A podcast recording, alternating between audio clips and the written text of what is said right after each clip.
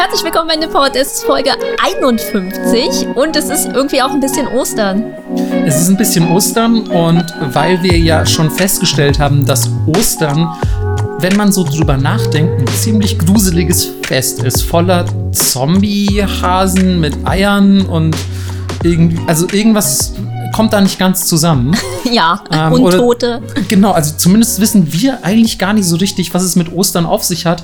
Ich habe, obwohl ich sehr christlich aufgewachsen bin, immer nur gewusst, ja, da kommt so ein Hasentyp, der versteckt Eier überall. Aber was der genau mit ähm, dem Tod und der Wiederauferstehung von Jesus zu tun hat, no clue, ehrlich gesagt. Ein bisschen creepy, könnte man sagen. Ja, ich würde fast behaupten, da haben sie zwei Feste zusammengemischt. Hm. Naja, Ist nicht das erste Mal, ne, muss man sagen, Nee. im, in der christlichen Glaubenswelt.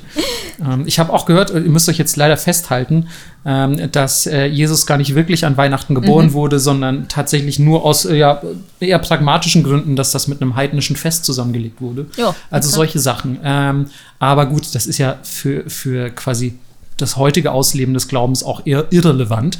Ähm, wir haben jetzt voll schön angefangen, eigentlich so mit so sehr religiösem Geschwurbel, aber nein, äh, das Thema ist heute nicht Religion, sondern eigentlich wollten wir uns auf die Creepiness von, von Ostern beziehen. Auch wenn wir nicht ganz leugnen wollen, dass vielleicht Ostern ein gutes, ein guter Aufhänger für Religion gewesen wäre. naja. Aber wir haben schon gesagt, wir starten auf jeden Fall in die dritte Staffel, könnte Mhm. man fast sagen. In die dritte Staffel Nippot, die bald ist, ja, starten wir mit Religion. Genau, denn ähm, ihr werdet das vielleicht wissen, wenn ihr uns von Anfang an verfolgt habt. Äh, dann bitte, bitte lasst mich wenigstens nachts in Ruhe, es ist echt creepy. ähm, nein, wenn ihr uns von Anfang an als Podcast verfolgt habt, dann ähm, wisst ihr, dass wir nächstes Mal, also mit der 52. Folge, unser zweijähriges Jubiläum feiern. Also Ja, schon zwei fucking Jahre Nippot. Wer hätte das gedacht? Ich finde nicht, dass es sich so anfühlt und ich hätte auch anfangs nicht gedacht, dass es Nee. so lange gehen wird, ohne dass Melissa und ich uns umbringen. ähm, und ähm, ja, wir haben uns gesagt, wir starten ins dritte Nippot-Jahr direkt mit der ominösen und berüchtigten und vielfach angekündigten Religionsfolge. Und ich glaube, je mehr ich drüber nachgedacht habe in der letzten Zeit und je mehr ich mich auch mit dem Gedanken abfinde, dass diese Religionsfolge kommt, desto sicherer bin ich auch eigentlich, dass man das doch ähm, vielleicht ein bisschen handlicher und, und gar nicht so unglaublich überfordernd in das Format einer Podcast-Folge packen kann. Ich glaube, ich bin da sehr, ähm, bin da sehr vorbelastet vom Studium, weil ich hatte eine ganze Vorlesungsreihe nur zur Religion in Japan und das war so unfassbar komplex und anstrengend. Und deswegen habe ich so, so ein bisschen quasi, also es ist ein stigmatisiertes Thema für mich. Und ich, ich glaube, wir schaffen das. Wir schaffen das. Man darf uns zum, zur Geburtstagsfolge und zum Geburtstag auch gerne Diamanten, Champagner und Kaviar schicken. Melissa direkt sofort wieder in eine ganz andere Richtung abgedriftet. Etwas weltlicher. Ähm, Aber ich muss auch dazu sagen, jetzt im zweiten Jahr hat man dich echt ganz schön hängen lassen. Ne? Also es, du hast Ja. weder ein Märchencafé in Japan noch irgendwelche Mann, Sugar. Daddies. Ähm, also da haben jetzt tatsächlich unsere Zuhörer, muss ich wirklich sagen, diesmal ohne zu gendern oder ganz absichtlich männlich gegendert, haben, haben ein bisschen äh, geschlammt. Ähm, also meldet euch doch vielleicht noch mal bei Melissa, die ist wirklich, sie sieht sehr verzweifelt aus. Das ist immer eine gute Ausgangsposition, verzweifelt auszusehen. genau. Wenigstens als Geldsklave vielleicht oder so. ja, wirklich. Oh, es gibt so viele Schuhe, die ich gerne hätte. Melissa möchte ich noch kurz anfügen, off-topic, hat mir vorhin Schuhe gezeigt, die sie sich gekauft hat. Und es waren, äh, ja, wie will ich es anders sagen, als Froschschuhe, bei denen eine Zunge vorne raushängt. ähm, also es sind Schuhe, wo du weißt, also wenn ich nur das Bild im Internet gesehen hätte, hätte ich gesagt, ja, das sind Schuhe, die Melissa wahrscheinlich zu Hause hat. Also es Bald. Me Melissa-artigere Schuhe hätte ich mir nicht ausdenken können in meinen kühnsten Träumen. Ey, mir ist gerade eingefallen, wir haben noch einen Grund, warum heute noch mal Gruselsachen kommen, weil es ist Halbzeit zu Halloween. Das ist richtig. Also ich finde ja auch, dass wir einmal im Jahr zu Halloween zwar Grusel machen, aber dass das bei weitem nicht genug ist. Nee. Und deswegen, jetzt überlegt mal, ne? Ostern ist ja noch ein genau ein halbes Jahr bis Halloween. Wie passend ist das denn? Ja. Also dann können wir jetzt wirklich eigentlich immer sagen, so Ostern, gruseliges Fest, Halloween, gruseliges Fest. Da gibt es einfach zweimal im Jahr Gruselfolgen, um auch so ein bisschen unsere eigene Sucht nach Grusel zu befriedigen. Dazu müsste man aber auch sagen, unser Geburtstag auch gruseliges Fest im auch, Sommer. Auch gruseliges Fest, deswegen gibt es im Juli nochmal Gruselfolgen. okay, dann sagen wir so, alle drei Monate gibt es Gruselfolgen. Zu unserem Geburtstag kommt nur so eine ganz kurze Folge online, wo wir beide unser Alter sagen. Bis zum nächsten Mal. Oh Gott. Nein, das darf niemand wissen. Niemand darf wissen, wie alt wir sind. Mhm. Ähm, nee, ich glaube, wir haben das ehrlich gesagt in vielen Folgen schon gesagt. Ja, ne? leider ja. Aber man sind wir dämlich. Ähm, aber ja, Grusel ist auf jeden Fall das Stichwort, denn heute wollen wir uns tatsächlich noch einmal mit urbanen Legenden aus Japan beschäftigen. Wir wissen ja, wie sehr wir euch mit solchen Grusel-Stories äh, erfreuen können. Und ähm, deswegen haben wir uns nochmal hingesetzt und ein paar weitere urbane Legenden aus Japan recherchiert. Yes. Allerdings muss man vielleicht dazu sagen, dass, ähm, ja, ich weiß nicht, das könnte womöglich eine der letzten Folgen sein, ne, Melissa? Ich weiß nicht, wie es dir geht. Ja. Aber man merkt, ich finde, jetzt geht auf jeden Fall eine geht noch, aber jetzt so langsam sind die wirklich coolen urbanen Legenden, die auch interessant und vor allem bekannt sind, sind langsam aufgebraucht. Ging mir auch so. Also in der Recherche jetzt habe ich auch gemerkt, ach, es kommen doch immer die ähnlichen Dinge und dann driftet es so ein bisschen eher in so Creepypasta, Mhm. ähm, Sachen, die wirklich passiert sind, etc. ab. Mhm. Aber ich habe trotzdem coole Sachen heute. Ich habe auch meiner Meinung nach coole Sachen gefunden und ähm, macht euch auf jeden Fall keine Sorgen, weil wir werden mit Sicherheit noch wirklich zuhauf andere Gruselthemen finden, mit denen wir euch äh, unterhalten können zu Halloween und Ostern 2023. Aber ich muss äh, vor der Folge, kleine Triggerwarnung, A, es wird gruselig, B, natürlich ein bisschen Mord und Totschlag bei mir und Suizid. Also, falls euch das triggert in irgendeiner Art und Weise, dann wird es heute eher schwierig. Okay, ähm, ich glaube, meine sind vergleichsweise harmlos. Natürlich gibt es auch hier wieder Geister und Grusel, aber das weiß man ja hoffentlich schon, wenn man überhaupt auf diese Folge geklickt hat.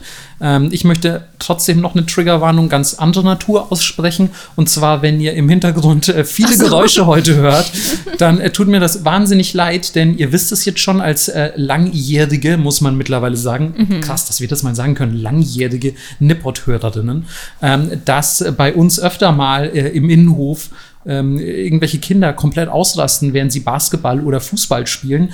Und da wir heute, ich finde, das kann man ruhig sagen, leider trotz Gruselfolge tagsüber aufnehmen, während die Sonne noch scheint. Es ist echt widerlich.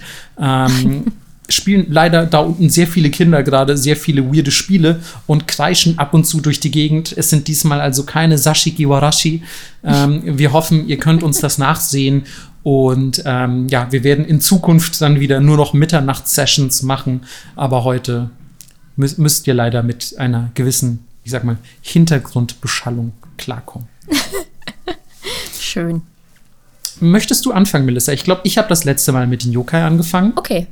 Deswegen möchte ich, möchte ich gerne dir ähm, den Vortritt lassen. Yes. Okay, dann geht's los mit dem Haus mit dem blauen Dach. Uhuhu. Ja, ist, ist auf jeden Fall nicht ähm, der Bär im großen blauen Haus oder so. Niedlich wird's nicht. Mhm.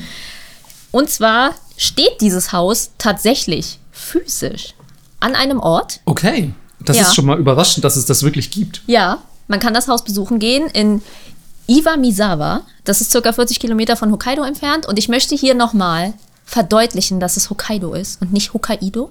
Ich werde niemals müde, das in diesem Podcast zu erwähnen. So, 40 Kilometer von da.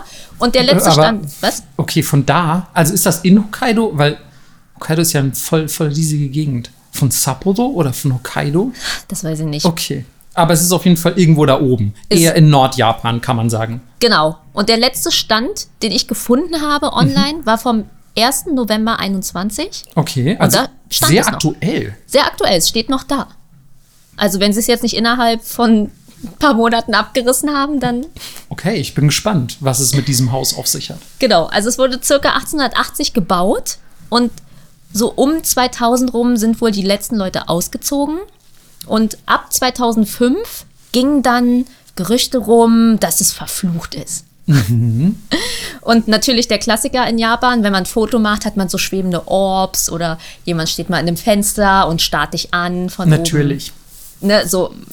Wo man auch nie Classic. weiß, ist es jetzt nur ein Belichtungsfehler, ist es Ja. eine, eine Doppelbelichtung mit einem anderen Foto und so. Genau. Und ähm, die Legende besagt tatsächlich, dass das Haus von einem Taxifahrer gebaut wurde, der dort mit Frau und Kind eingezogen ist. Und dass die Frau ihn betrogen hat und sich scheiden lassen hat und dann mit dem Kind abgehauen ist. Okay. Ziemlich blöd. Woraufhin der Taxifahrer, weil er äh, einfach fertig mit der Welt war, sich selbst im Badezimmer getötet hat. Hm, okay, das ist schon mal äh, ein schlechtes möglicher Ausgangspunkt für, ein, für einen Ort, ne? Wenn Absolut. da ein Suizid geschehen ist. So, und wie das halt so ist, können die Makler das Haus deswegen nicht richtig verkaufen. Der Preis sinkt und sinkt, keiner will das Ding haben, alle sagen, das verflucht, ciao. Bis der Preis irgendwann so niedrig ist, dass eine Gruppe Studenten einzieht. Okay. Und tatsächlich nach kürzerer Zeit begeht wieder ein Student Suizid im Badezimmer. Ich erkenne ein Muster. Woraufhin die natürlich ausziehen. Ein Shinto-Priester wird gerufen, macht einen Exorzismus im Haus, aber er sagt, okay, ich konnte hier nicht viel ausrichten. Ich glaube nicht, dass, dass es gereicht hat, was ich hier gemacht habe. Okay, wenn der Priester das schon sagt. Ja, wie, wie bei, erinnerst du dich an diese Brückenstory? Ja. Ich glaube aus Haunted Places, wo auch der Priester meinte so, ja, okay, hier kann ich auch nichts mehr kann ich machen. nichts mehr machen. Sorry, Leute. Äh, jedenfalls kauft dann noch äh, eine große Firma dieses Haus als ein äh, Office, in dem du lebst, wo ich auch finde, so geil von den Firmen, dass es das überhaupt gibt, dass eine Firma sagt, ich kaufe jetzt hier ein Haus, Leute ziehen dort ein, damit sie Homeoffice machen können. Schon mal abgefahren? Ja, Habe ich in Deutschland noch nie gehört. ich auch nicht tatsächlich, aber die haben quasi so einen Coworking Space gekauft, ne? wenn ich das jetzt richtig verstehe. Ja, aber schon, dass die Leute dort auch leben. Also Ach so, okay. Mhm. Wirklich, du, du kaufst dieses Haus für jemanden, der dann da drin sein Office hat und arbeitet. Ach krass, okay. Das habe ich auch noch nicht gehört. Ja. Und der Arbeiter zieht aber wohl nach kürzerer Zeit wieder aus und seitdem steht es leer. Und seitdem waren aber auch mehrere Mönche und Priester da, aber keiner hat wohl geschafft, das Haus zu reinigen. Okay. Und alle sind sich sicher, dass sie es selber nicht geschafft haben, das zu Ja. reinigen. Das ist wirklich sehr verdächtig. Voll. Wiederum sind dann aber Geisterjäger rein, Alles klar. was ich mega geil finde. Wahrscheinlich zusammen mit so einer Fernsehshow. Ja. Und die wurden was? Verflucht? Ja. Das ist so geil. In Japan ist die Antwort in 50% aller Fälle verflucht. Verflucht.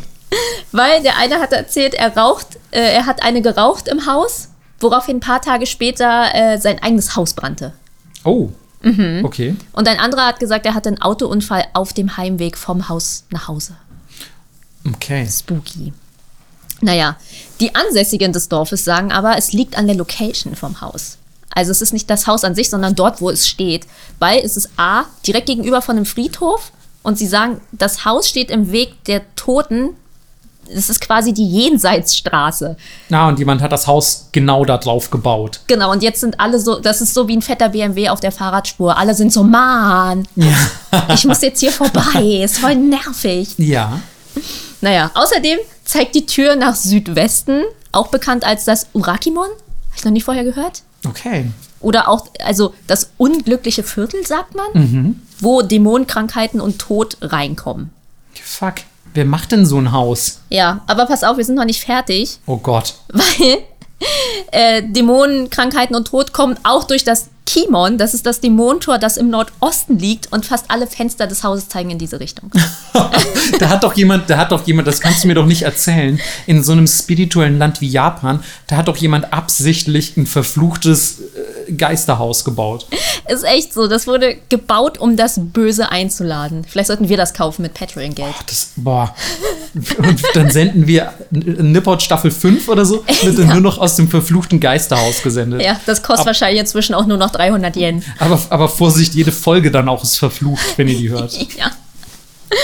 Ja, das Haus verfällt mittlerweile. Die unteren Fenster sind zugenagelt und es wird gesagt, keiner bleibt dort lange etc. Aber es gibt wohl seit kürzerem ein Bewegungsmelderlicht, wenn man in die Nähe kommt. Also irgendjemand scheint da schon noch drauf aufzupassen, aber es wohnt niemand Und dort. es gibt ja wahrscheinlich noch irgendjemand, der das besitzt, ne? Oder so.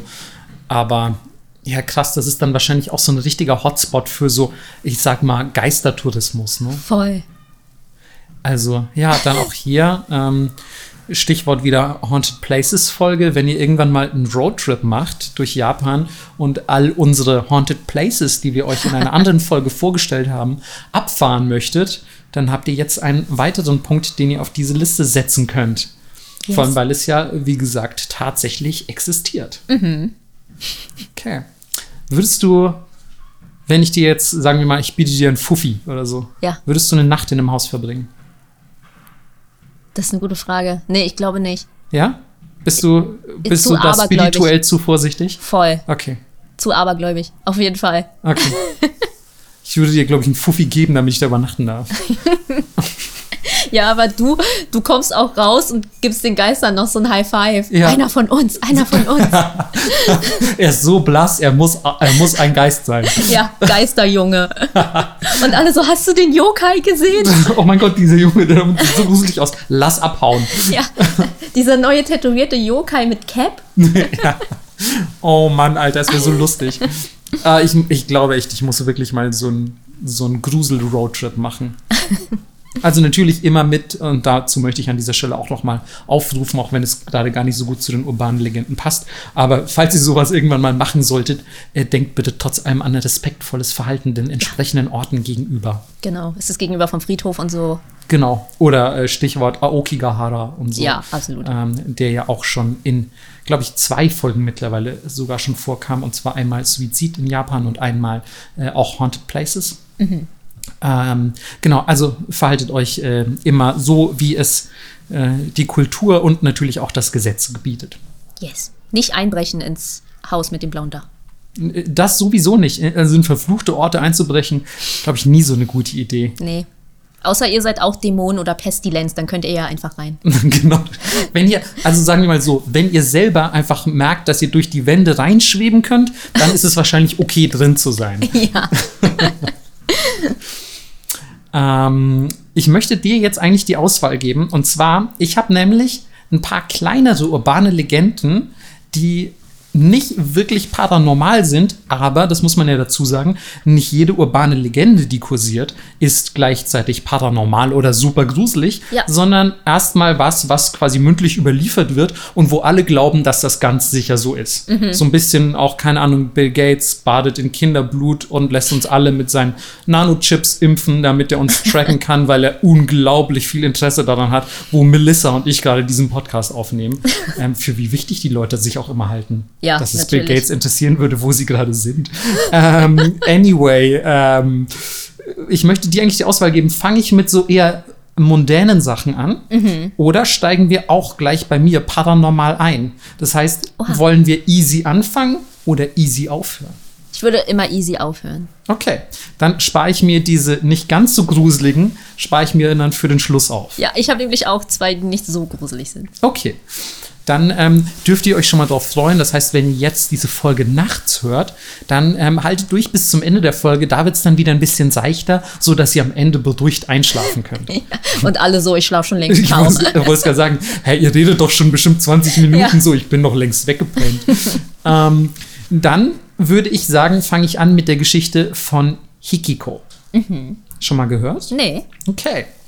Ich habe leider nicht rausgefunden, ob das eine lokale urbane Legende ist oder ob die in ganz Japan erzählt wird. Das ist ja oft ein kleiner Unterschied. Aber ich würde fast schätzen, das wird man gleich im Verlauf der Story erfahren, warum das so ist, dass es eher eine gesamtjapanische Legende ist und niemand so genau weiß, woher Hikiko wirklich kommt.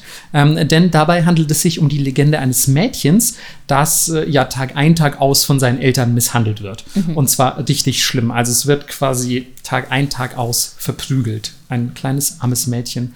Ähm, also vielleicht wäre hierfür auch tatsächlich eine Triggerwarnung ähm, äh, an, angebracht gewesen. Ähm, aber äh, ja, verzeiht. Ähm, es wird nicht weiter ausgeschmückt.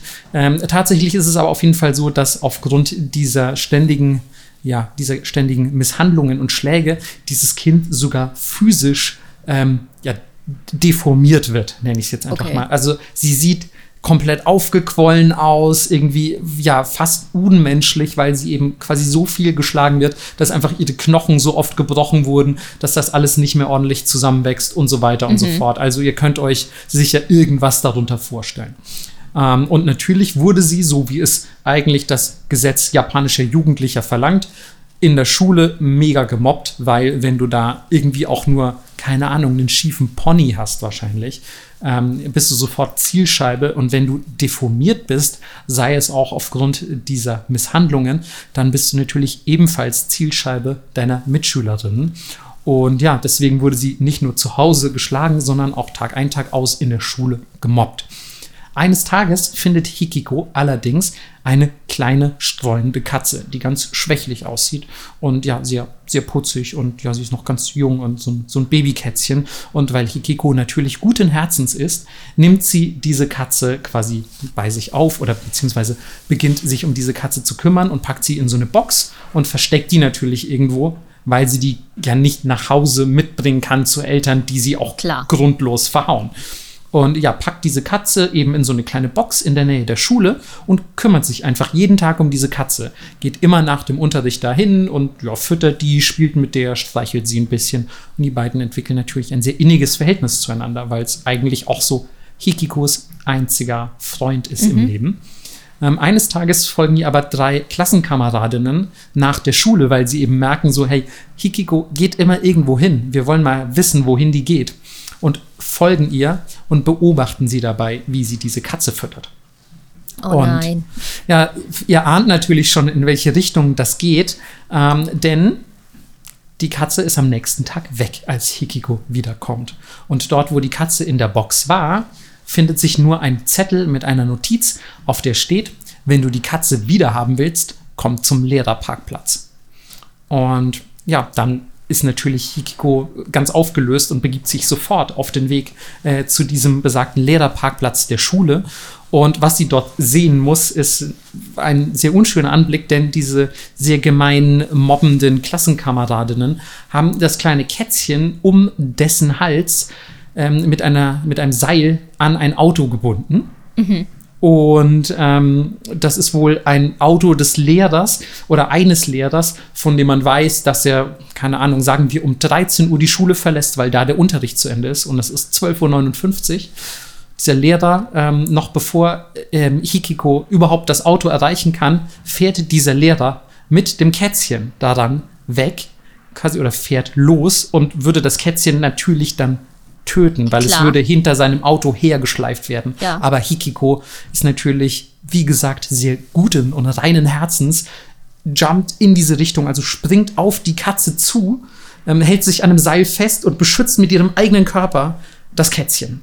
Und wird mitgeschliffen? Wird mitgeschliffen über mehr als einen Kilometer, ähm, bis der Lehrer nämlich dann merkt, dass äh, ja irgendwas hinten an seinem Auto hängt. Man guckt ja nicht ständig in den Rückspiegel. Und er hält natürlich sofort an, steigt aus, ist komplett entsetzt, so von wegen, was? Ein Seil an meinem Auto und eine Schülerin hängt da dran. Die Katze sieht er natürlich erst gar nicht. Er sieht einfach nur, dass eine komplett ja mit Wunden übersäte blutige Schülerin mit einem Seil an seinem Auto hängt und sich vergeblich an dieses Seil klammert. Und ja, als er dann nach Hikiko sieht, ist Hikiko natürlich längst tot. Das Kätzchen lebt aber. Sie hat also quasi ihr eigenes Leben gegeben und mit ihrem Körper, mit dem sie die Katze umschlossen hat, ja, dem kleinen Tier das Leben gerettet. Und wie man so will in Japan, denn wir haben ja auch schon in der ein oder anderen Yokai-Folge gehört, dass wenn Leute unter solche Umständen ums Leben kommen, dass das nie besonders gut ausgeht für niemanden, ähm, werden nämlich drei Tage später diese Schülerinnen, die die Katze da am Auto festgebunden haben, schon mal tot aufgefunden.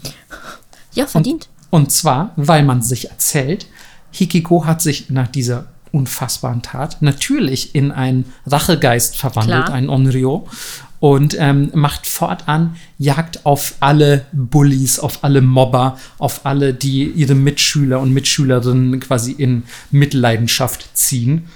Und zwar in ganz Japan. Von Bestrafung bis hin zum Töten. Das heißt, es kann sein, dass wenn du jemand bist, der in Japan deine Mitschüler oder Mitschülerin mobbt, kann es sein, dass dir Hikiko begegnet und ähm, dich bestraft, in welcher Form auch immer, oder dich sogar tötet. Das ist wohl Hikiko selbst überlassen, wie sie das macht. Ist aber wohl eine scary Story, die vielleicht auch die Leute daran hindern soll, Klar. ihre Mitmenschen einfach zu malträtieren. Und ähm, was vielleicht wichtig zu wissen ist, Hikiko ist komplett weiß gekleidet und hat lange schwarze Haare. Ja, Glatt natürlich. Klassiker. Und jetzt kommt's. Katzenohr. Die Legende, nee, aber die Legende von Hikiko ist unter anderem Inspiration für Sadako aus äh, Ring gewesen. Ah, Ja. Und wurde auch tatsächlich schon in einem eigenen Anime-Film umgesetzt, diese urbane Legende.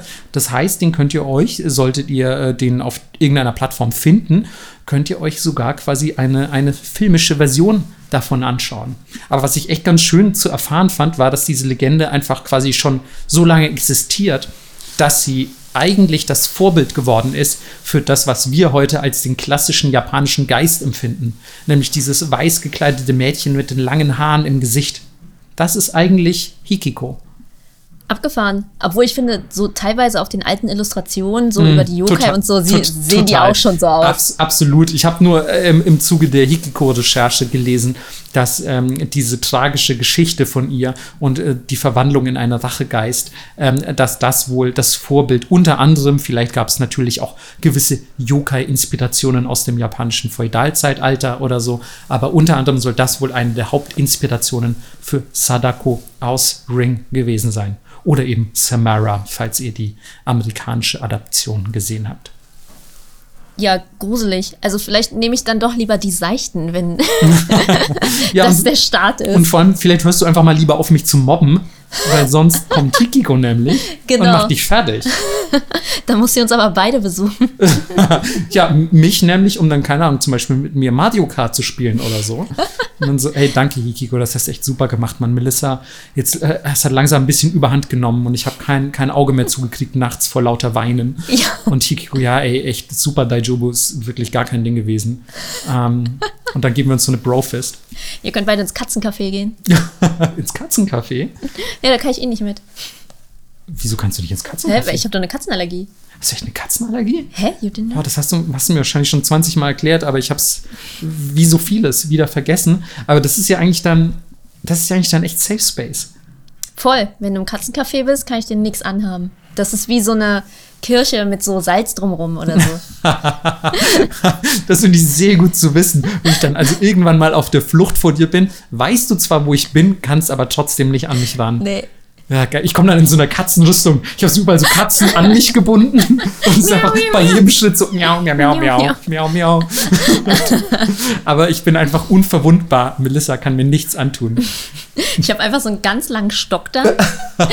Aber auch mit so einem Messer vorne dran. so einem pinken Butterfly vorne dran gebunden. ja. mit so Hello Kitty Gaffer. Ja. So Washi-Tape. ja. I attack. I no protect, I only attack. Ja. So, das nächste heißt Dream School und es wird gesagt, wenn man diese Geschichte nicht innerhalb von einer Woche vergisst, Ja. wird man Also ich würde sagen, entweder schwanger oder verflucht. Exakt, es ist verflucht. Okay. Ich finde auch schon gut, dass es heißt, du musst die Geschichte vergessen. Ja, das macht es natürlich auch einfacher, wenn man sagt, vergiss das bitte, etwas zu vergessen. Klar, und versuch jetzt auch bitte die nächsten fünf Minuten nicht an Eisbären zu denken. Tricky. Ja, also hier äh, ist nun die Legende. Und zwar träumt ein Junge von einer Schule, die er nicht kennt. Und diese Schule ist komplett leer, er ist ganz alleine, es ist natürlich nachts und seine Schritte hallen durch die Gänge. Und natürlich sind alle Türen und Fenster fest verschlossen, also er kommt nicht raus. Und die Schule entpuppt sich so ein bisschen als Labyrinth, teilweise kommt er an Gängen raus, wo er eigentlich gestartet ist dann geht er in Klassenräume, die sind komplett leer, er dreht sich im Kreis, er kommt einfach nicht aus dieser Schule raus, egal wie lange er läuft. Ähm, und aus Angst fängt er natürlich irgendwann an zu rennen und er hat das Gefühl, der Korridor wird immer länger und länger und findet sich dann auch wieder am Anfang und egal was er tut, er kommt nicht raus, aber es wird auch nicht Tag. Also er ist einfach sehr lange dort, es fühlt sich sehr lange quasi an. also bei ewiger Nacht in einer ewigen Schule eingeschlossen. Exakt.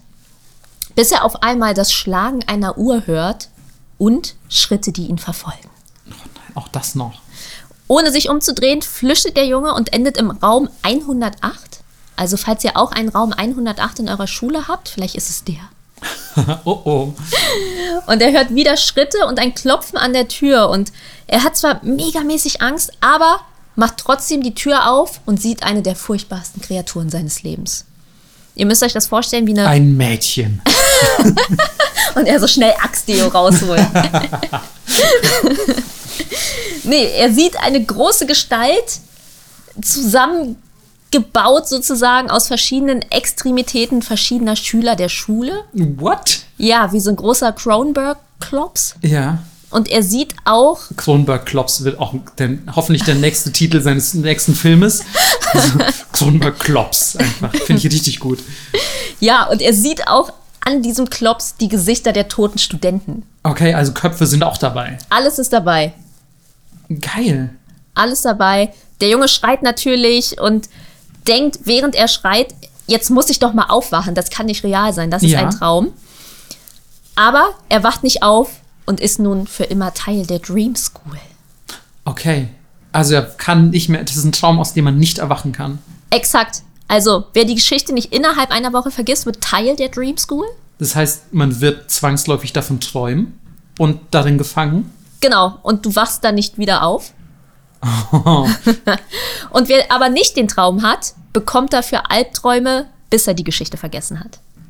Okay, wow. Also man kann eigentlich schon wieder, wie bei so vielen japanischen Geschichten, kann man nur ins Klo greifen. Ja.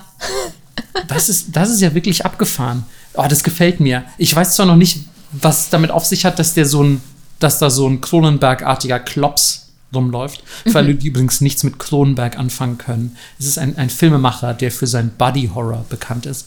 Also sehr viel, ja, was auf Körperlichkeiten basiert. Und das ist noch echte Handarbeit, ohne CGI. Ja. Ähm, mit, mit ekelhaftesten Kreaturen. ähm, und so ungefähr kann man sich das, glaube ich, auch ein bisschen in dieser, dieser Schule vorstellen. Ja, vielleicht kennt es irgendjemand aus Rick und Morty. ja, die Cronenberg-Folge. Ähm, ja, das ist eine, das ist eine, das ist schon wieder auch so ein, so ein geiles Ding, ne, dass man irgendwie, wie sage ich, dass man am Ende, man erzählt so eine gruselige Geschichte und dann fügt man sowas an wie, du musst es entweder 100 Leuten weitererzählen, sonst bist du verflucht, du musst es in einer Woche vergessen, sonst bist du verflucht. Also weißt du, es kommt so irgendwie diese, dieser Weiterverbreitungsaspekt urbaner Legenden kommt so, ähm, kommt so immer mit ins Spiel. Das mag ich total gerne. Ich würde mir mal wünschen, es wäre was Sinnvolles. Sowas wie, du wirst nicht verflucht, wenn du zwei Kilo Müll aufgesammelt hast. Oh, da, das wäre eigentlich auch gut, ne? Gerade Ja. in so einem in so einem leichtgläubigen Land, sorry an alle ähm, äh, Japaner und Japanerinnen, aber äh, dadurch, dass das Land doch äh, teils sehr spirituell und abergläubisch geprägt ist, könnte man da vielleicht mit arbeiten, ne? Ja. Wer, wer 200 Plastiktüten im Convini mitnimmt, obwohl er sie nicht braucht, Verflucht. verflucht. das finde ich eigentlich ganz gut. Ähm, einfach, einfach absurde Flüche erfinden. Ja. Ganz ehrlich, dafür gibt es doch bestimmt auch einen Plastiktüten im Konbini-Yokai. 100 Pro. Mal gucken, ob in der nächsten Folge, ob in der nächsten Folge der Plastiktüten-Yokai dabei ist. Ey, der, ich habe das diese, lustigerweise diese Woche gelesen, dass zum ersten Mal Mikroplastik im Blut von Menschen nachgewiesen Oh, wurde. das habe ich tatsächlich auch gelesen. Ja, Ähm, ist ja quasi dann wie der Plastik-Yokai in uns allen. Ja, das stimmt. Es müssen ja Yokai auch nicht immer riesig sein, ne? Nee, der- Vielleicht sind Yokai-Blutkörperchen ja Genau. auch Yokai. Der Geschlechtskrankheiten-Yokai ist ja auch ganz klein. Ja, wobei ich es auch schon bei dem sehr lustig finde, wenn er groß wäre mit seiner Tulpe auf dem Kopf. Ja, das Falls ihr jetzt stimmt. übrigens nicht wisst, wovon, ihr, wovon wir gerade reden, hört noch mal in die Folge von letzter Woche, wo es abermals um Yokai ging. Ja. Ähm, von vorletzter Woche übrigens. Wir sind ja zweiwöchentlich. Ähm, aber äh, ich muss auch echt sagen, die, die fand ich schon, fand ich schon saumäßig lustig, diese Folge. Muss ich wirklich noch mal nachträglich anfügen. Gerade weil wir eben auch beide es nicht geschafft haben, unsere jeweiligen erfundenen Yokai zu erraten. Ähm, und wie wir vorhin auch schon vor Aufnahme dieser Folge besprochen haben, auch die Leute, die uns kennen und diese Folge gehört haben, Ja. haben es auch nicht geschafft, Nee. den richtigen erfundenen Yokai zu nennen. Also wenn ihr das geschafft haben solltet, ähm, lasst uns das gerne wissen. Schreibt uns auf Twitter oder sonst wo. Und ähm, ja, dann kriegt ihr von uns ähm, auf jeden Fall einen metaphorischen, einen, einen, einen sinnbildlichen Handschlag und, ähm, und all die Ehre, die wir entbehren können. Oha, ich habe gar keine mehr. Ich habe ha, haben, haben wir noch Ehre? Keine mehr. Keine mehr? Gar, Gar keine. keine. Sorry, Ah. Leute. Wenn ihr das nicht kennt, das ist ein Meme auf Ja. YouTube. Ja. Ähm, Vielleicht dürfen wir auch sowas mal auf Twitter posten. ähm, einfach mal, damit ihr versteht, was so in unseren Köpfen vorgeht und worüber wir uns amüsieren. Ich meine, ihr, ihr, wollt ja auch quasi in diese, in diese Witzereien ein, ein, ja, eingeweiht werden, mit denen wir uns so gegenseitig bombardieren im Verlauf einer Folge. Ja. Dann bombardier mich doch bitte mit einer nächsten Geschichte, die hoffentlich nicht ganz so depressing ist. Mm, ich äh, habe schlechte Nachrichten für dich, äh, Melissa, denn Schön. ich habe eigentlich fast nur noch depressing Shit. Okay. Aber ähm, bombardieren ist tatsächlich eine ganz gute Wortwahl in diesem Fall, denn ich erzähle dir jetzt die Geschichte von Hachi Shaksama. Oh Gott, das hätte ich schon nicht genommen, weil ich es hätte aussprechen müssen. Und ja, wenn man es wenn man's übersetzt, ist es einfach acht, acht Fuß Summer. Und, Und er, er ist der Boyfriend von der 10 Meter Prostituierten Yokai-Frau? Ich glaube, es handelt sich um eine lesbische Beziehung, denn ah. auch hier geht es um eine acht Fuß große Frau. Schön. Und ähm, ja, die kann einen wohl förmlich mit ihrer Körpergröße bombardieren, wenn man so will. Ähm, also sie heißt auf jeden Fall acht Fuß. Frau acht Fuß. Ja. Ähm, aber wie gesagt, als Längeneinheit natürlich. Sie hat keine acht Füße. Beides wäre gut. acht Fuß groß und mit acht Füßen, da weiß man gar nicht, was man weirder finden soll. Ähm, aber es handelt sich um eine sehr, sehr große Frau in einem langen weißen Kleid. Mit schwarzen langen Haaren? Fast. Also ja, schwarze lange Haare sicherlich. Über die Haare habe ich gar nicht so viel gefunden, aber Moment, Moment. Ah, nee, hier. Ich muss leider ein bisschen nach unten scrollen, aber in meinen Notizen tatsächlich auch lange schwarze Haare. Es tut mir leid. ähm, aber sie hat ein langes weißes Sommerkleid, ist wichtig. Mhm. Oder trägt einen weißen Kimono. Okay. Trägt keine Schuhe, wobei es, also in den meisten Überlieferungen keine Schuhe, wobei es wohl auch eine Geschichte gibt, in der sie High Heels trägt. Aber ist, glaube ich, mit 8 Fuß Größe gar nicht mehr unbedingt notwendig. Dann hat sie, wie gesagt, lange schwarze Haare und jetzt kommt's, sie trägt einen großen weißen Sommerhut mit so einer, einer breiten Krempe quasi, mhm. der auch das Gesicht in Schatten hüllt, wenn man so will. Und ähm, fand ich ganz lustig, denn es wird unter anderem äh, davon ausgegangen, dass diese urbane Legende eine der Inspirationen für Lady Dimitrescu aus Resident Evil 8 hergehalten Ach, haben könnte weil da, ich weiß nicht, wenn ihr es gesehen habt oder vielleicht sogar gespielt, ähm, in Resident Evil 8, The Village, ähm, gibt es eine sehr, sehr große Vampir-Lady. Und äh, ich weiß nicht, ob sie acht Fuß groß ist, aber sie ist auf jeden Fall übernatürlich groß. Ja. Und sie trägt sehr ähnliche Kleidung wie eben beschrieben. Also ja, und gemessen sein. daran, dass es ein japanisches Spiel ist, vielleicht gar nicht so mega unwahrscheinlich. Ähm, je nach Version der Geschichte kann es sich bei Hachishaksama um eine entweder sehr attraktive Frau handeln oder eine komplett entstellte, schrumpelige Alte.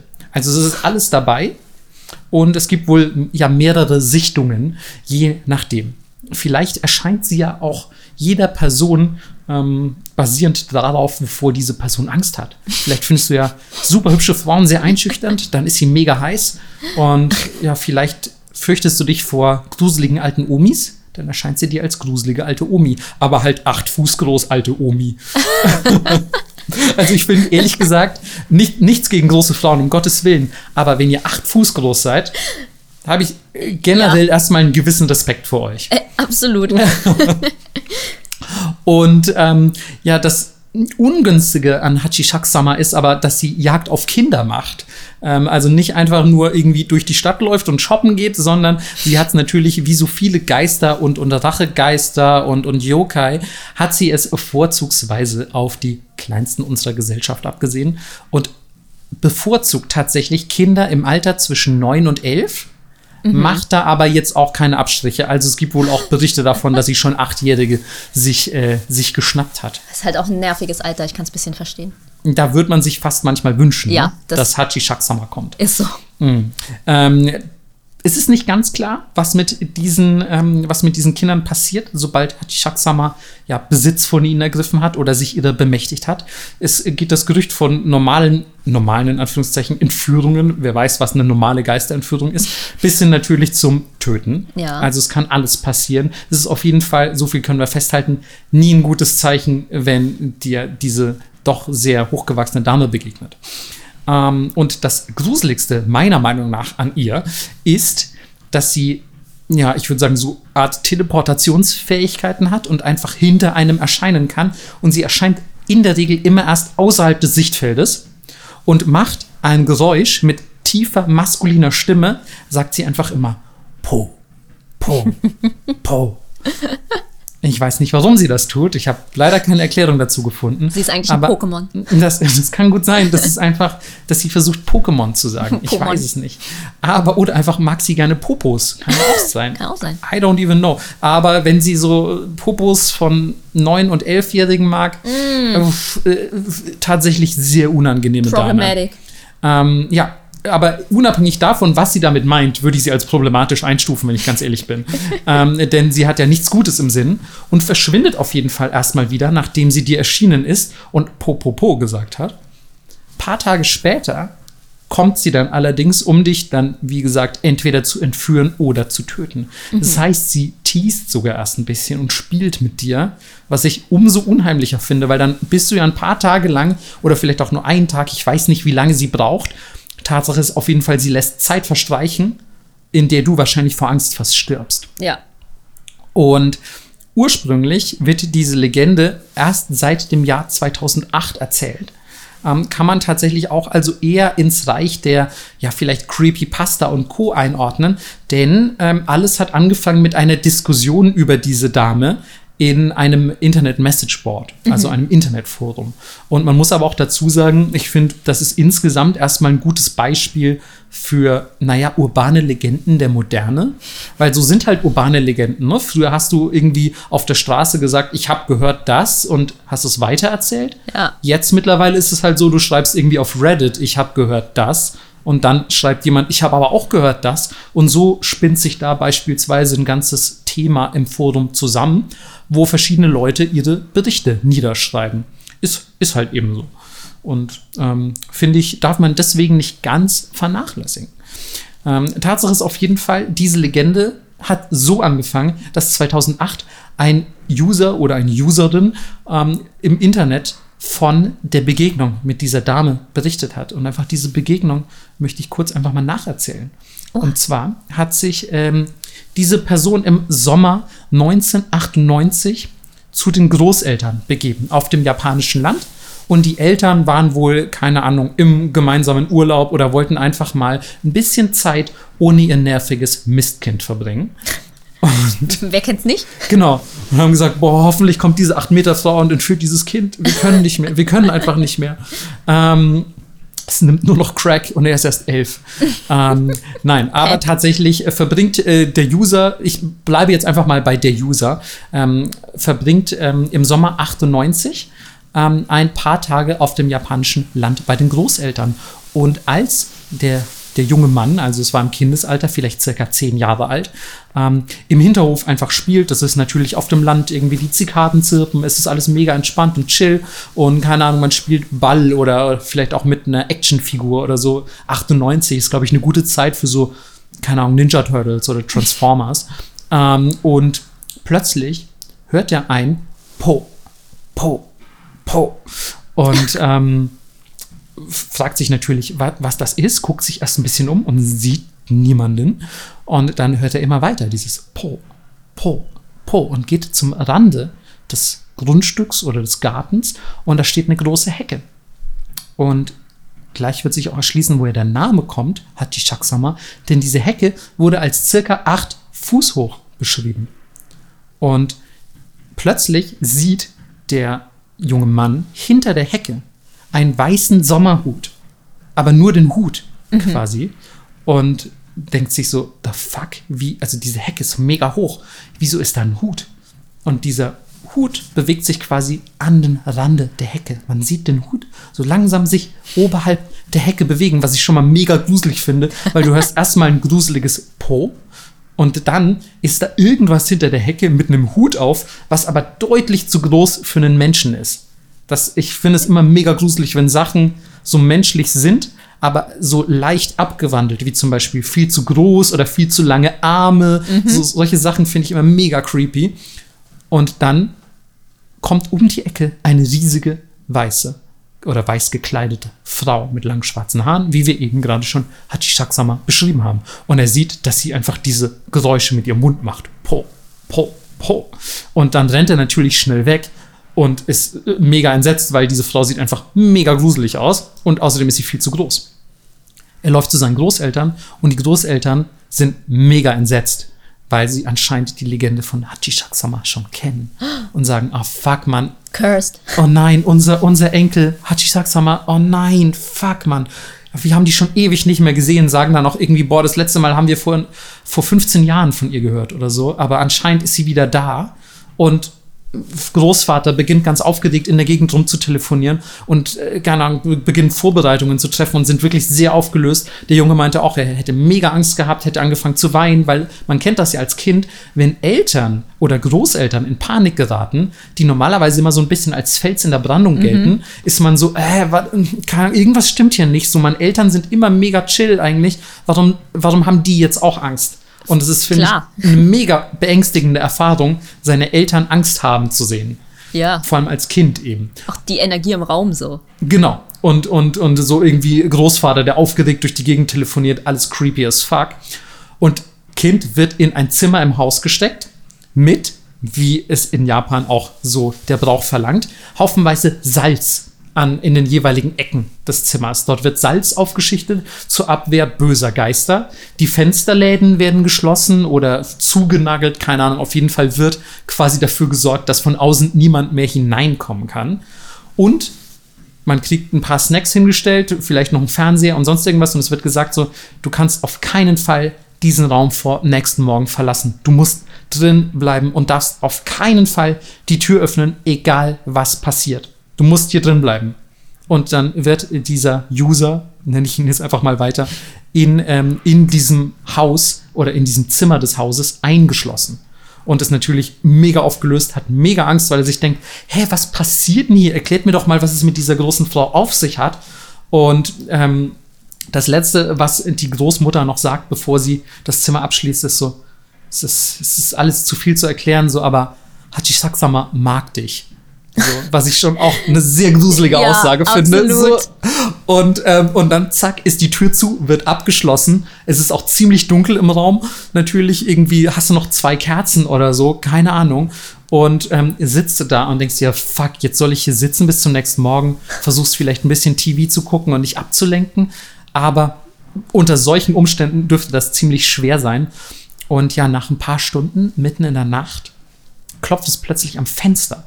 Und natürlich ist User mega aufgeregt und denkt sich so, fuck, das ist bestimmt diese gruselige Geisterfrau und geht einfach weg vom Fenster und versucht irgendwie sich die Ohren zuzuhalten und bleibt einfach, keine Ahnung, in der Ecke sitzen und hat Angst.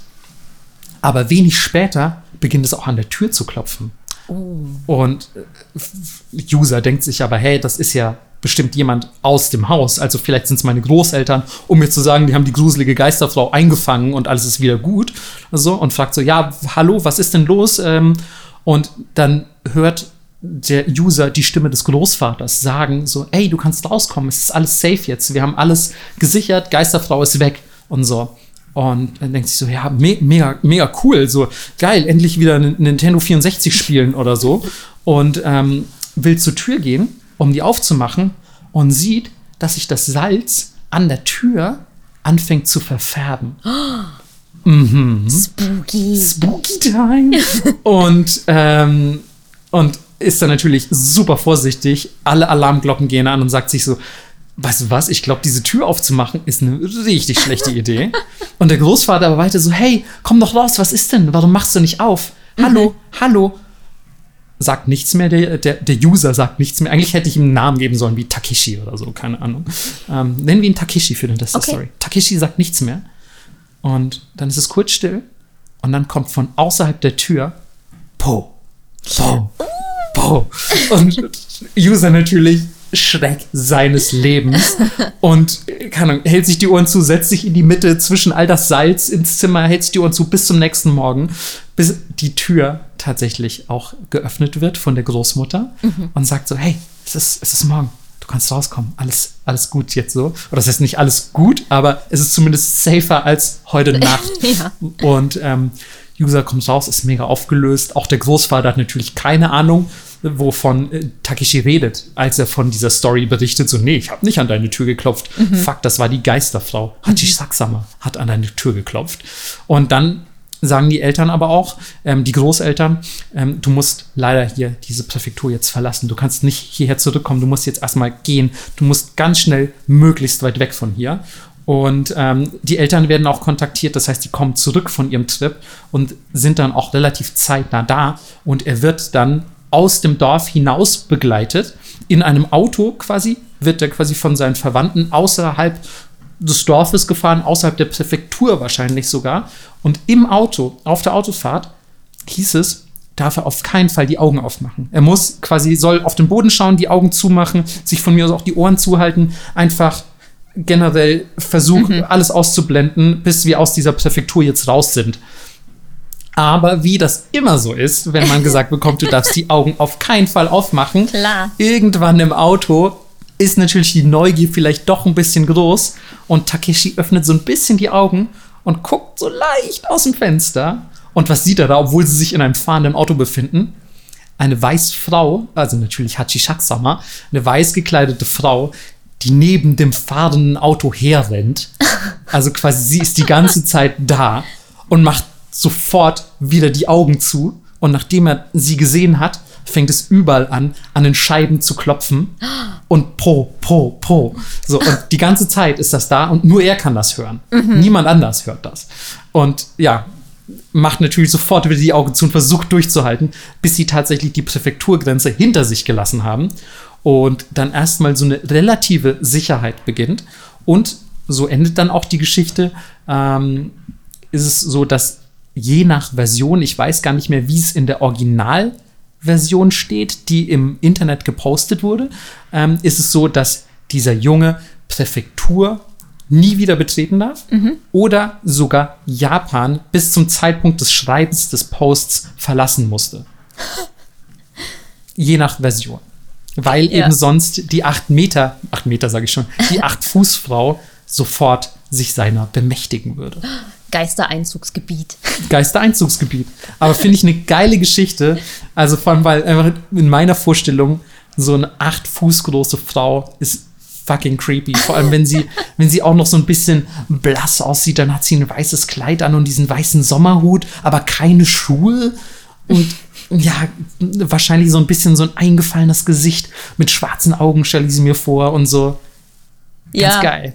Ich kenne die tatsächlich schon. Oh, du kennst die sogar. Und ich habe die sogar als Animation gesehen. ja, ich bin mir sicher, da gibt es mittlerweile einiges zu. Ja, Ja. aber die ist super geil. Ich mag die auch richtig gerne. Also, ich kenne das so, dass er am Ende nie wieder zurück in die Präfektur darf. Okay. Mhm. Auch als Erwachsener würde sie ihn quasi holen. Genau, ja. Ja. Okay, das, genau, das ist eben versionsabhängig, wie bei so vielen urbanen Ja. Legenden. Ähm, ist es, ist es der Überlieferung geschuldet, dass manchmal so und manchmal so erzählt wird. Ähm, aber total geil. Ja. Gut, ich habe eine. Äh, also, ich habe jetzt noch zwei kurze. Okay, hau raus. Und die erste sind die Fan-Killings. Okay, Fankillings. Genau, und es ist tatsächlich nicht das, was jetzt alle denken, sondern es ist Tod durch Ventilator. Geil, ich habe tatsächlich an Tod durch Ventilator gedacht. Wirklich? Ja, und ich dachte so, lol, Alter, okay, wurden viele Ventilatoren zerstört oder sind Leute in Ventilatoren gefallen? Ja, und ursprünglich kommt diese Urban Legend aus Korea, hat sich aber durch ganz Asien verbreitet, Oh, ich geil. gelesen. Das, dann muss sie gut sein. Ja. Und Gerüchten zufolge wird gesagt, dass die Ventilatoren, wenn du sie nachts anhast, den gesamten Sauerstoff aus deinem Raum ziehen und du erstickst. Ah, natürlich. Solche Geschichten, ja, die gibt's ja. Ey, das ist ein, fast ein bisschen wie so Bauernweisheiten, ne? So. Voll. Und ich schätze mal einfach, das habe ich auch auf einer Seite gelesen, dass es ganz früh entstanden ist, als Elektrizität natürlich auch noch neu war und die Leute einfach nicht gecheckt haben, was passiert denn hier gerade. Ja, und was macht der Ventilator, ne? Also wie, Genau. was ist die physikalische ähm, Wirkungsweise eines Ventilators? Exakt. Eine andere Version ist, dass der Ventilator die Luft so sehr kühlt, dass du nachts erfrierst Klar. O- oder der Sauerstoffgehalt einfach so sehr sinkt, dass du erstickst. Das ist ja richtig geil.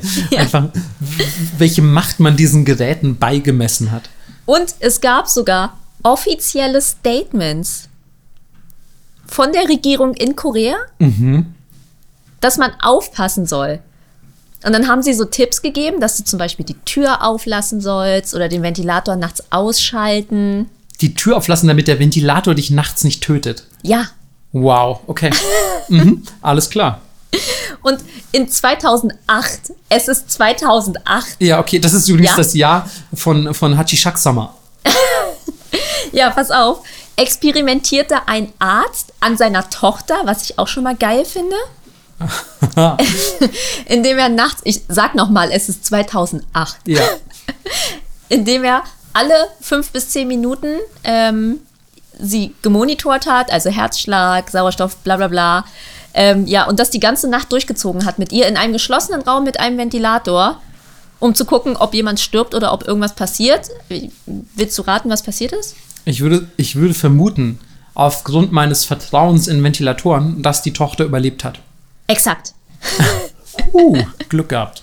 Ja, es ist also nichts passiert und seit Menschen auch das Internet benutzen können, ist diese Urban Legend wohl sehr viel weniger geworden, aber sie war sehr aktiv. Also es ist eine sehr alte Urban Legend. Ja, und 2008, also dass da noch jemand ernsthaft geforscht hat, ob Ventilatoren einen nachts töten. Heftig. Finde ich ziemlich geil. Jetzt ist aber der Grund, und den finde ich noch viel interessanter und sagt auch so viel über asiatische Kultur aus, ähm, ist ein, einer der Gründe, sagen sie, warum auch die Regierung das so lange unterstützt hat, etc., dass ein Tod durch Ventilator besser ist und die ganze Familie kann besser mit dem Tod durch Ventilator leben, als sagen wir zum Beispiel, dein Mann ist durch Alkoholismus gestorben oder durch Suizid. Okay. Und dass Leute ganz lange, anstatt das zu sagen, also anstatt die Wahrheit zu sagen, sagen, ähm, Okay. mein Mann ist durch Klar, das macht, to- Ventilator gestorben. das macht total Sinn, ja. Also was heißt, es macht total Sinn, aber es ist irgendwie nachvollziehbar. genau, wenn man sich mit Asien beschäftigt, macht das schon viel Sinn auf für jeden mich Fall, auf jeden Fall. auch. Ja, und ich war einfach nur so, ich konnte das nicht glauben, als ich das gelesen habe. Aber es ist auch so geil, ne, dass es immer dann so, so irgendwie so in, in der Realität fundierte äh, quasi Erklärungsweisen gibt, ne? Mhm. So, also rein theoretisch kann man das ja bei vielen urbanen Legenden sogar sagen. Jetzt, äh, wenn man zum Beispiel an Hikiko denkt, vielleicht ist es auch eine Legende, die irgendein gemobbter Schüler erfunden hat Genau. und gesagt, ja, aber ey, ganz ehrlich, wenn ihr nicht aufhört, mich zu mobben, dann kommt Hikiko und tötet euch. Und Und, alle so, so, wer ist hä, wer ist denn Hikiko? Und dann äh, denkt er sich halt diese Geschichte aus Ja. und die verbreitet sich, weil natürlich viele Leute in Japan und auch auf der Welt gemobbt werden und die dann einfach erzählen, so, pass mal lieber auf, sonst kommt Hikiko. Mhm. Und so ist irgendwie eine, eine reelle Ursache, quasi hat, hat irgendwie fast wie ein Brandbeschleuniger oder vielleicht auch die Ursache und überhaupt die Entstehung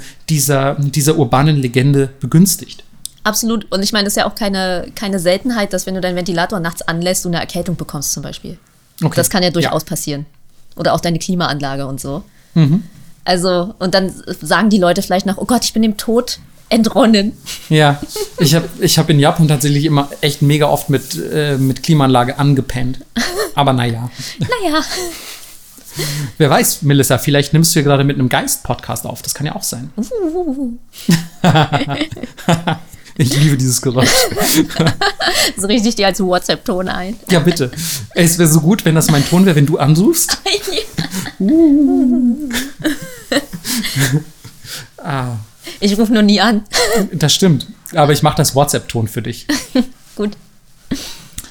Ähm, bevor du zu deiner zweiten kommst, würde ich auch in so ein bisschen seichtere Bereiche vorstoßen, aber schon auch ein bisschen creepy noch. Okay. Und zwar was, was ich total gerne mag und mir dann auch auf YouTube immer mal wieder angucke, wenn ich ehrlich bin, so Sachen wie alte VHS-Tapes, äh, Werbespots und Ja. sonst was, die creepy sind.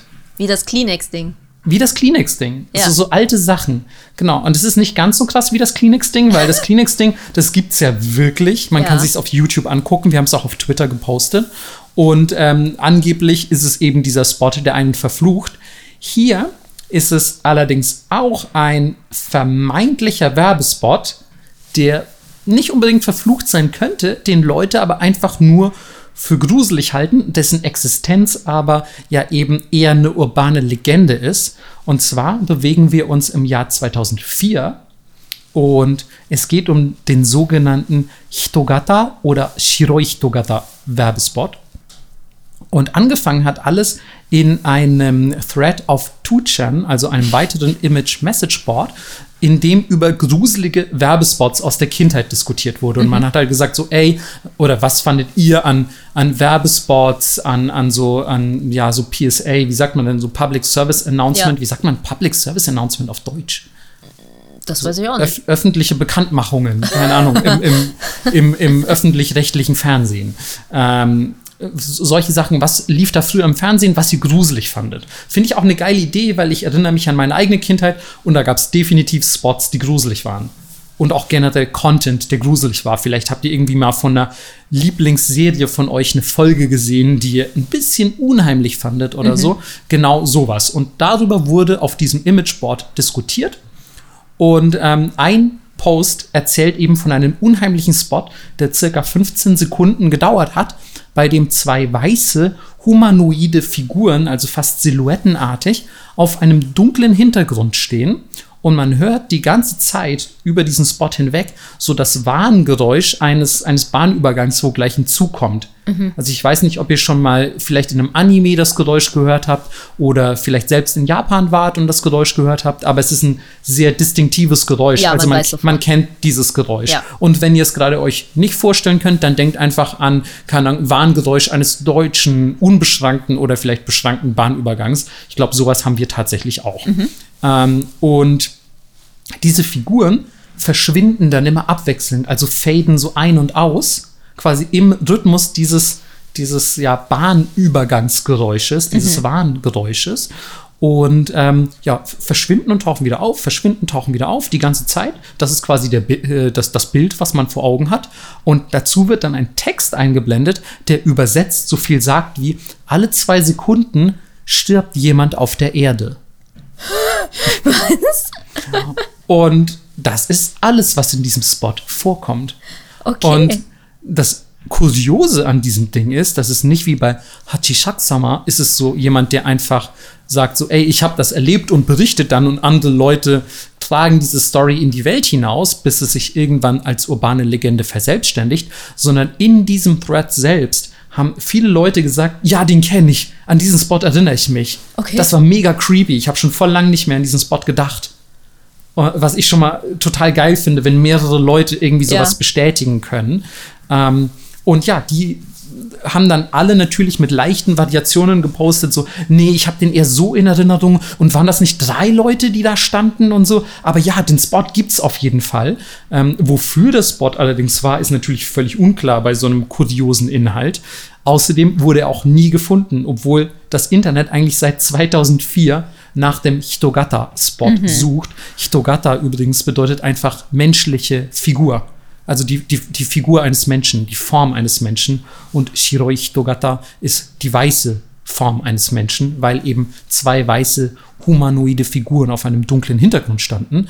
Und ähm, das Einzige, was man sagen kann, oder was die Leute mittlerweile relativ sicher zu wissen glauben, ist, dass der Spot zwischen 96 und 2003 im japanischen Fernsehen gelaufen sein soll. Allerdings ist auch hier nicht klar, ob lokal oder nationwide. Mhm. Ähm, die Theorien sind dazu, das ist ein Werbespot. Also ich gebe hier nur die Theorien weiter. es ist nicht, dass ich das selber glaube. Ähm, das ist ein Werbespot für eine Drogerie, eine Seife oder ein anderes Hygieneprodukt war, eine Jeansmarke, UNICEF Was? oder eine, eine, eine Non-Government Organization, also eine NGO oder ebenso ein, ein Public Service Announcement. Ähm, also das, das sind die Theorien, wo ich mich aber frage, so was, was für eine Seife soll das zum ja. Beispiel bewerben? Ähm, Tatsache ist aber, dass ähnliche Spots, keine bei denen man sagt, das ist der Spot, den wir meinen, aber ähnliche Spots wurden tatsächlich gefunden. Oha. Und zum Beispiel einer war von der Chemiefirma Tokuyama ähm, und der war echt überraschend close, aber eben nicht nah genug dran. Mm. Aber wo ich schon überhaupt sehr bezeichnend finde, dass eine Chemiefirma so einen kuriosen Spot dreht, der dem, was hier gerade erzählt wird, nahe kommt. Wo ich mir denke, so, Alter, was, was geht mit japanischen Chemiefirmen? ähm, dann eine Erklärung, die ich für etwas wahrscheinlicher halte, ähm, ein Warnspot zur Gefährlichkeit von Bahnübergängen. Ja, das hätte ich jetzt auch geschätzt. Genau, also quasi für Kinder. Ähm, dagegen spricht allerdings, ähm, dass eine Länge von 15 Sekunden für einen Warnspot sehr, sehr kurz ist. Normalerweise gibt es da noch Erklärungen und mit passt auf an den Bahnübergängen mhm. und nicht so was sehr Kryptisches. Ne? Also es klingt ja jetzt alles vom, vom Inhalt sehr schwer auszumachen. Und welches Kind soll diesen Transfer leisten, dass das irgendwie vor Bahnübergängen warnen soll. Okay, aber guck dir unser Schulsystem an. Welches Kind soll diesen Transfer leisten, denke ich mir bei der Hälfte des Materials. Ja, okay, fair enough. Fucking integrale Ausrechnung, Alter. ähm, aber ein weiteres Indiz dafür, dass das eher unwahrscheinlich ist, wäre, dass solche ja, Warnspots für keine Ahnung, die Gefahr von Erdbeben, äh, Bahnübergängen und so weiter eigentlich eher in Schulen gezeigt werden, selten im Free TV. Ähm, zumindest ist das in Japan wohl so. Mhm. Und ähm, deswegen, ja, ist, ist diese Erklärung auch nicht so ganz zufriedenstellend. Mhm. Was ich am wahrscheinlichsten und aber auch am nüchternsten ähm, finde, ist, ähm, dass es sich dabei generell einfach um den Mandela-Effekt handelt. Ja. Also, dass Leute kriegen so ganz diffus eine Erinnerung aus der Vergangenheit getriggert, sei es, weil sie diesen Tokoyama-Werbespot gesehen haben genau. oder weil sie irgendwie einfach eine sehr lebhafte Beschreibung von irgendwas bekommen und dann meinen so, ja, das, das wird schon so passiert sein. Ich erinnere mich auch dran. Also für alle, die den Mandela-Effekt nicht kennen, ähm, das ist im Prinzip ein, ein, ein Massenirrglauben, könnte man es auch umschreiben. Ja. Und, und, nicht schlecht. Ja, genau. Also, dass man quasi so, so, so eine Art Massenhysterie, aber auf Wissen bezogen und auf Glauben.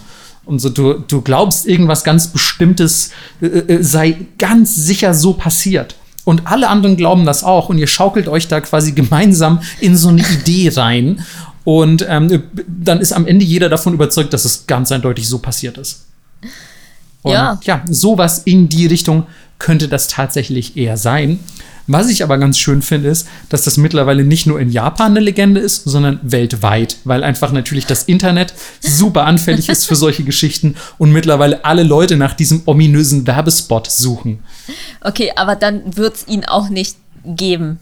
Na, wahrscheinlich nicht. Weil Wobei vieles aus der Zeit wurde wahrscheinlich auch nicht dokumentiert. Ja, geht so. Also es gibt ja echt noch Sachen aus den 60ern und so, ne? Ja, aber nicht alles. Ja, aber ich schätze mal, also wenn wirklich alle danach suchen, würdest du schon irgendwas finden. Das wird, ich schätze mal, das wird der eine da gewesen sein von dieser Firma und das ist so blurry in der Kindheitserinnerung, mhm. dass es dann zu irgendwas seltsam wird und die Leute denken, okay, der war einfach verflucht. Ja. Und man, ich finde einfach ganz schön, dass es hier jetzt auch nicht sowas gibt wie das ist verflucht, der Werbespot ja, oder so, sondern es ist einfach gruselig. ein gruseliger Werbespot, an den sich super viele Leute erinnern können, aber an den niemand mehr rankommt. Mhm. das ist ja auch eine schöne Form von urbaner Legende. Ja. Sehr schön. Ich habe noch eine kurze. Und zwar ist es in einem realen Park in Tokio, in Kichijoji, und zwar der Inokashida Park. Es hört sich an, als würde es dort viele Hunde geben. Aber es ist ein O, Inu. kein U. Ja. Aber es wäre schön. Aber es ist einfach so ein Park, wo man hingeht und das ist alles voller Hunde. Ja. Ich würde nur da abhängen. Ich, will, ich, ich, würde so in einem Karton da leben einfach ja. und sagen, ja geil, jeden Morgen bester Tag meines Lebens. Aber es hört sich auch gar nicht so unrealistisch an, weil es gibt ja auch überall Rehe. Also in... In Nara. ja. ja. Da leben ja auch ganz oh, viele. Stell dir einfach vor, es gäbe so wie Nara, also Nara ist eine Stadt in Japan, wo es sehr viele freilaufende Rehe in der Stadt gibt. Mhm. Also ist, die laufen einfach überall rum und sind an Menschen gewöhnt. Und zum Beispiel, als ich da war und Tempel besichtigt habe, hat eins mein T-Shirt angefressen und da Löcher reingegessen. Also so, so ja genau, so, so äh, zutraulich in Anführungszeichen sind die oder so hungrig. Ähm, und stell dir das einfach vor, in einer Stadt mit so nur Shiba Inus oder so. Oh. Die sind einfach überall. Das wäre so geil. Schieberpark. Warum, warum gibt es so eine Stadt nicht? Das ist doch, was für eine Stadtverschwendung das ist. das ist echt so. Ich finde einfach, in Deutschland sollten wir das Dorf, das am meisten rechte Parteien wählt, mhm. einfach klären. Ja, ja. Und das ist dann das Hundedorf. Oh, das wäre so cool. Ja, was das auch an Tourismus für den Landkreis bringen würde. Ey, ganz ehrlich, ich finde jetzt, wir haben schon in so vielen Folgen so gute Ideen gehabt, die wirklich zur Verbesserung der Welt beitragen würden so. oder vielleicht sogar zur Rettung der Welt. Ja. Also, dass wir dafür noch nicht bezahlt worden sind, Frechheit. Ja, Grimme-Preis für Nippot. das wäre so geil. Ja, also die, die Idee mit, dem, mit der Hundestadt hat uns überzeugt. Ja, hier, bitteschön. Hier bitte Ihr Preis. Und den Friedensnobelpreis gibt es gleich noch dazu. Gut, äh, leider Gottes geht es nicht um, um den Hundepark, aber Oh. Dafür ist es die perfekte Legende, um euch vielleicht eine Bürde abzunehmen für Leute, die schlecht Schluss machen können, wenn sie in einer Beziehung sind. Wenn ihr da als Pärchen hingeht, sterben beide. Fast. Okay, wow. Weil in diesem Park gibt es einen See und dort gibt es Boote zum Leihen und auch so Schwan, Tretboote und so Zeugs. Und man sagt, wer als Pärchen mit einem Boot auf diesen kleinen See fährt und dort rumpaddelt, Ja. trennt sich danach. Oh, krass, okay.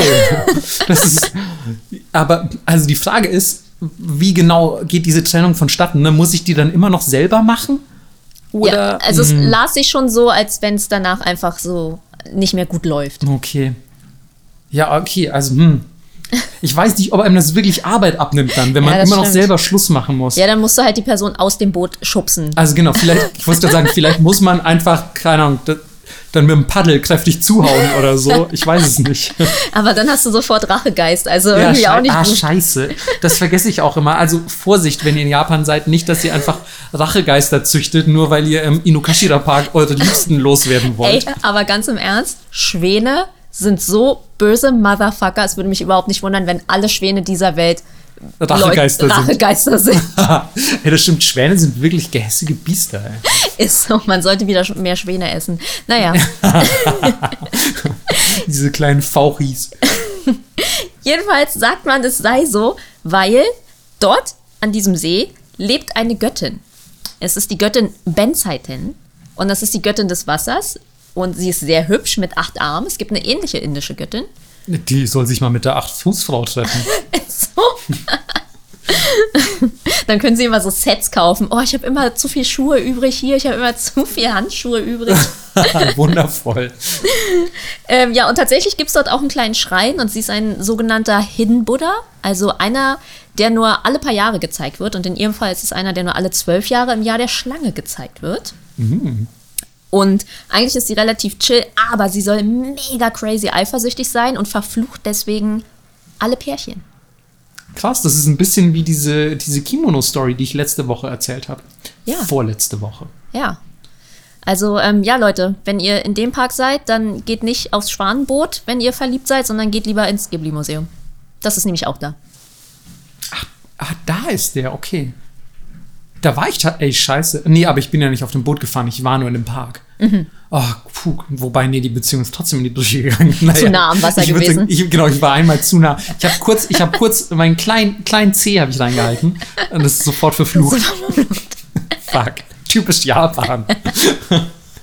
ähm, das erinnert mich ein bisschen an eine Legende aus Kyoto, ähm, wo ich ja als Studierender zugegen sein durfte. Ähm, und da gibt es in Arashiyama, also einem, ja, einem, dem, dem Sturm, Sturmberg in der Nähe von Kyoto, ähm, gibt es auch eine Legende, weil da gibt es eine Brücke, von der ich nicht mehr genau weiß, wie sie heißt, leider. Aber da erzählt man sich auch, wenn du über diese Brücke läufst und dich umdrehst, also während du da läufst und quasi in, zurückguckst, geht deine Beziehung auch in die Brüche. Oha. Ja, also es ist äh, auch in Japan muss man echt wirklich, das ist so ein Minenfeld an Verhaltensweisen und da, da reden wir jetzt noch nicht mal von Verhaltensweisen wie steck die Stäbchen nicht in den Reis oder so, sondern wirklich, ja, da jetzt nicht umdrehen auf der verfluchten Brücke, weil dann ist deine Beziehung kaputt. Ja, Das ist- nicht das Schwanenboot nehmen. Ja, genau, nicht das Schwanenboot. Oh nein, oh, du hast das verfluchte Paddel angefasst, na toll. Toll. Jetzt erstmal Exorzismus im Haus mit dem blauen Dach. Ja, es ist wirklich, es ist ein wirkliches Minenfeld. Ähm, ja, ich habe tatsächlich zum Abschluss, äh, ich habe es ja schon vorher angekündigt, auch noch welche, die ähm, sehr im, in der Realität verankert sind. Und zwar eine, die du vielleicht sogar kennen könntest, aber die ich einfach euch nicht vorenthalten wollte, nämlich der Shirokiya Kaufhausbrand Ja, kenn ich. Ähm, und den fand ich aber so kurios und lustig, dass ich ihn einfach mit reinnehmen wollte, weil ähm, also erstmal ein relativ trauriger Anlass, denn es handelt sich um das Abbrennen eines Kaufhauses im Jahr 1932, bei dem leider auch 14 Menschen ums Leben gekommen sind. Aber alles in der Folge dazu ist dann doch leider Gottes relativ amüsant, denn damals, müsst ihr wissen, hatten die Verkäuferinnen noch Kimono an und ja, haben quasi in, im Kimono gearbeitet.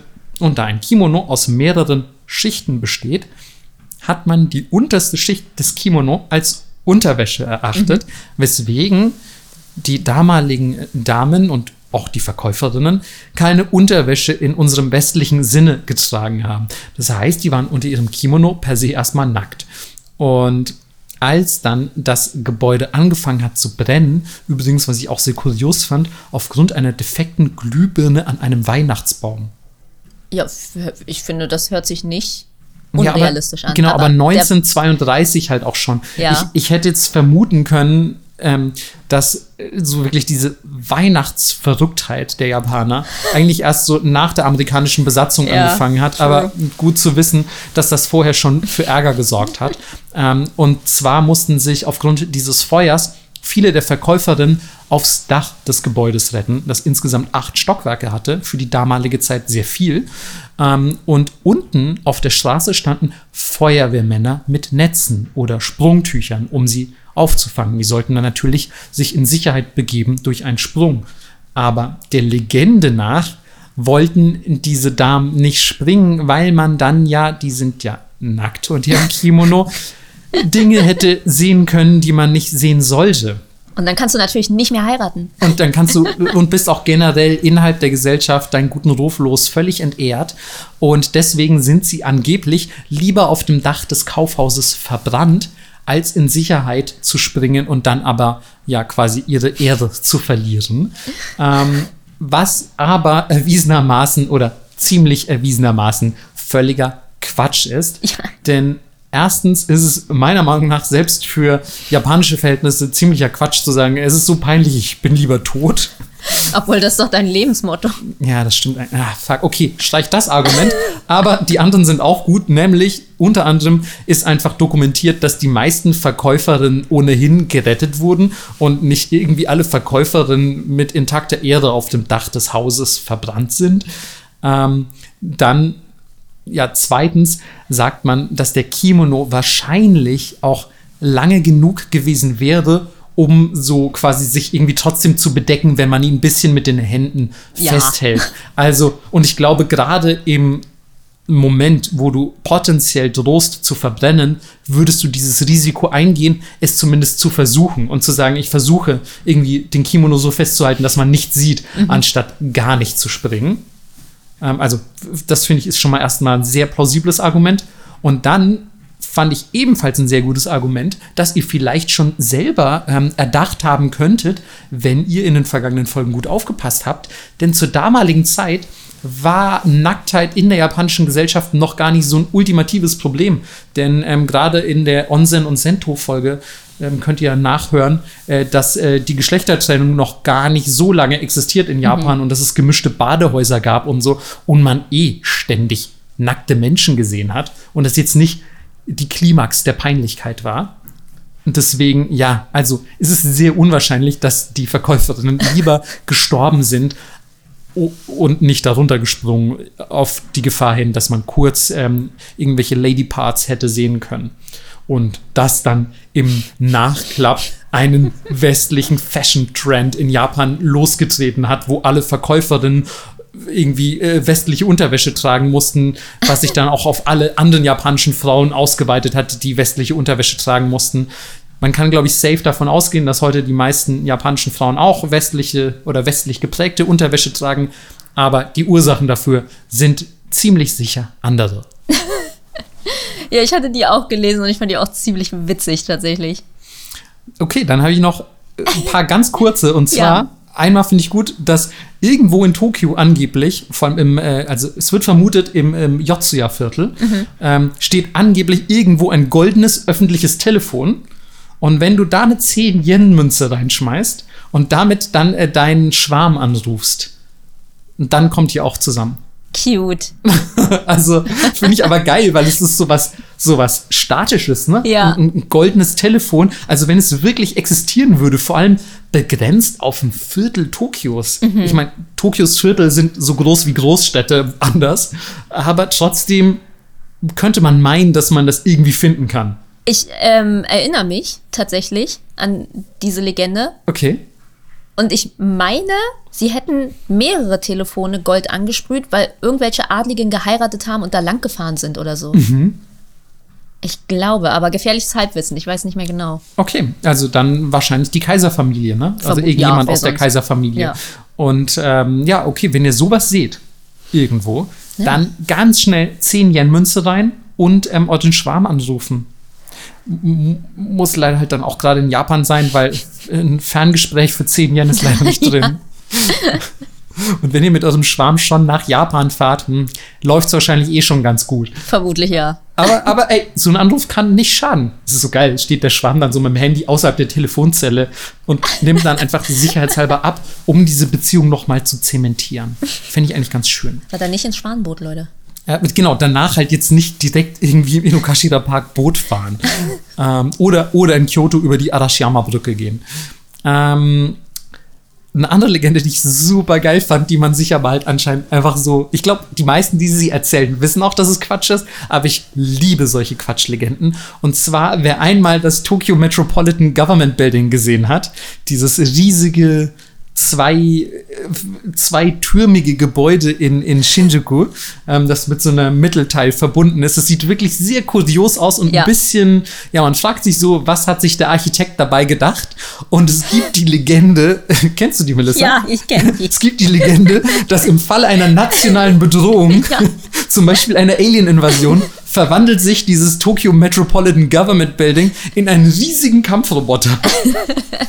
Ey, aber Und- ja, Es geht noch kurz weiter. Der äh, dann nicht nur Tokio verteidigen soll, sondern vom Gouverneur von Tokio gesteuert wird, der nach Amtstritt als Pilot dieses Max ausgebildet wird.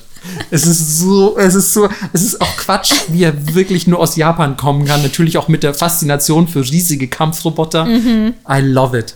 okay, aber ganz im Ernst, stell dir vor, das passiert wirklich. Auf einer Skala von 1 bis 10, wie überrascht wärst du? Zweieinhalb. Ne? Same. Ja, so, ja, okay, es war, es war abzusehen. Ja. Wenn es ein Land gibt, Wenn es dann. ein Land gibt, das es durchziehen könnte und wo diese Legende vielleicht nicht ganz so quatschig ist wie in Deutschland, dann glaube ich Japan. Ja. Und dann habe ich noch eine letzte für alle, die jetzt wirklich schon den Roadtrip geplant haben zum Dach mit dem, äh, zum Dach mit dem blauen Haus, genau, zum ähm, Haus mit dem blauen Dach. Und zwar ähm, der Schatz von Akagi. Kennst du? Nee. Okay. Ähm, denn ihr wisst, ähm, kurz vor der Meiji-Restauration, ähm, ganz kurz, Melissa, wann, wann war die nochmal? Ich, hab, ich hab's noch nicht tätowiert, deswegen bin ich ein bisschen verwirrt. 1868? Ja, Mann, ja, und ah, Melissa, du bist so gut einfach.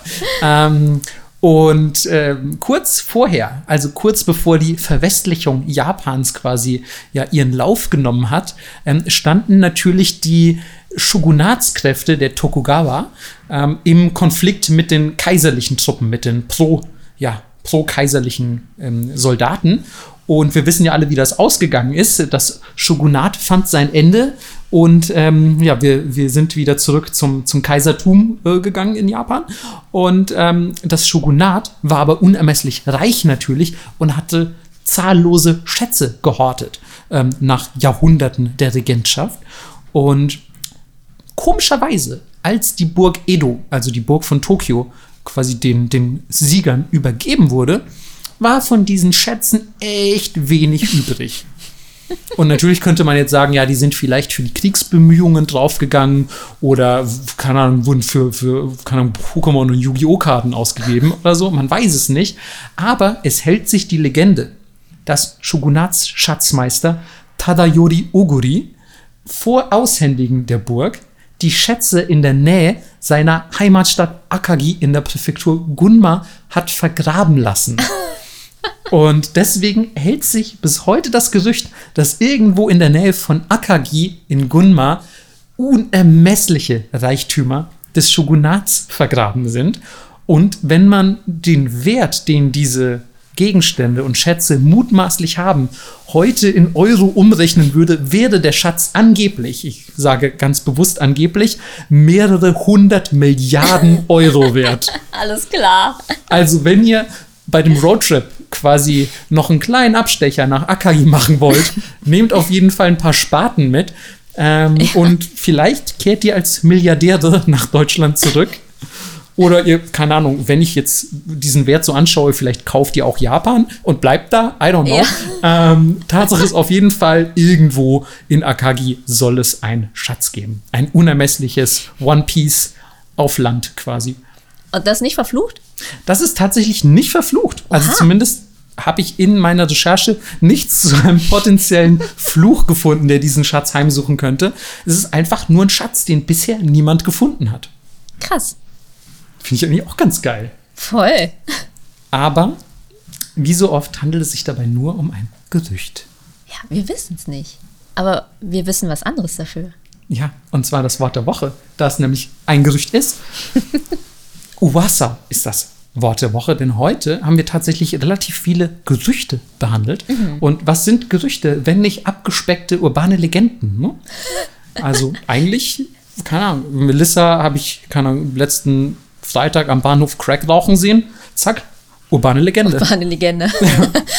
wenn, du, wenn du die bunte Frau am Bahnhof mit einer Crackpfeife siehst, verflucht. Ja, genau. Also, wenn dir Melissa kurz nach Mitternacht mit ihrer Crackpfeife begegnet, irgendwo im Wedding, dann äh, habe ich schlechte Nachrichten für dich. Die nimmt dich gleich mit auf ihr Schwanenboot und ähm, verflucht dich. Aber ja, dabei handelt es sich glücklicherweise nur um ein Gerücht. Uwasa. Sehr schön.